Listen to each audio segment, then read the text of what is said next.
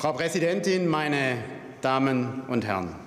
Bevor man eine Steuer einführt, sollte man erst mal prüfen, ob die Menschen sie überhaupt bezahlen können.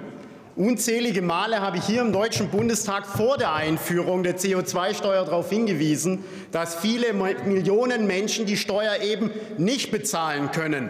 Und seitdem sind die Mieten Warum sind wir denn sonst hier? Wenn Sie sie alle bezahlen könnten, dann wären wir nicht hier. Ja, also Sie können sie offensichtlich nicht bezahlen. Und seitdem sind die Mieten, die Heizkosten, die Stromkosten, die Lebensmittelkosten, die Spritpreise immens gestiegen.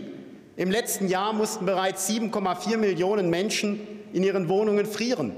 400.000 Haushalte wurde durch Strom abgestellt und mehr als 60 Prozent der Menschen können keinen einzigen Cent mehr für die Jahresabrechnung der Nebenkosten zurücklegen. Die wissen also heute schon, dass sie im Januar die Nachzahlung gar nicht bezahlen können. Anscheinend haben Sie ja jetzt auch gemerkt, dass Ihre Politik mit ihrer verkorksten Energiewende die Mittelschicht direkt in den Bankrott treibt. Und jetzt wollen Sie, jetzt wollen Sie mit Ihrem Kohlendioxidkostenaufteilungsgesetz welcher Sprachakrobat hat sich eigentlich dieses Wortungetüm ausgedacht? Wahrscheinlich wollen Sie den Menschen vorgaukeln, dass Sie mit diesem Gesetz Sie tatsächlich entlasten wollten bei der CO2-Steuer. Aber tatsächlich machen Sie doch nur eins. Sie verschieben die Belastung von einer Bevölkerungsgruppe auf die andere, von den Mietern zu den Vermietern, von denen über 60 Prozent Kleinvermieter sind, die allermeisten über 60 Jahre alt und die bessern sich durch diese Miete ihre Rente auf. Diese Menschen, die in der Regel über 40 Jahre lang gearbeitet haben, ihre Steuern bezahlt haben, Sozialabgaben geleistet haben und damit unser Land am Laufen gehalten haben, bestrafen Sie jetzt mit diesem Gesetz auch noch dafür, dass Sie Ihre Ersparnisse dafür verwendet haben, um den dringend benötigten Wohnraum in unserem Land zu schaffen. Sie zwingen mit diesem Gesetz diese Kleinvermieter dazu, entweder Wohnungen gar nicht mehr zu vermieten, weil Kosten und bürokratischer Aufwand den Nutzen übersteigen, oder sie nötigen diese Menschen, die Kaltmiete zu erhöhen, weil niemand, der Wohnungen zur Verfügung stellt, am Ende auch noch draufzahlen kann. Sie verschlimmern also mit diesem Gesetz die Situation für die Menschen weiter, da es unweigerlich dazu führen wird, dass es weniger Wohnungen zur Verfügung stehen und sich die Mieten weiter erhöhen. Dabei könnte es doch so einfach sein.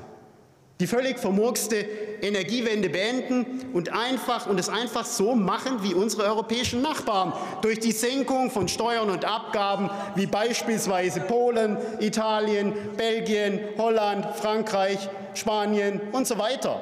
Wir fordern daher erstens die Mehrwertsteuer auf Energie auf Null senken, zweitens die aktiven Kernkraftwerke weiterlaufen lassen und die drei vor kurzem abgeschalteten wieder einschalten. Allein diese einzige Maßnahme würde dafür sorgen, dass der Strompreis sich sofort halbieren würde und ein Blackout in diesem Winter sicher verhindert werden würde. Und drittens und vor allem die CO2-Steuer einfach komplett abschaffen. Dann könnten wir uns nämlich diesen ganzen Unsinn heute sparen, liebe Freunde. Ja, könnten wir. Hören Sie endlich auf, die Menschen mit Waschlappen und Duschempfehlungen oder mit Taschenspielertricks wie diesem Gesetz für dumm zu verkaufen. Sorgen Sie dafür, dass die Menschen endlich wirklich entlastet werden, im Winter nicht frieren und eben nicht im Dunkeln setzen müssen.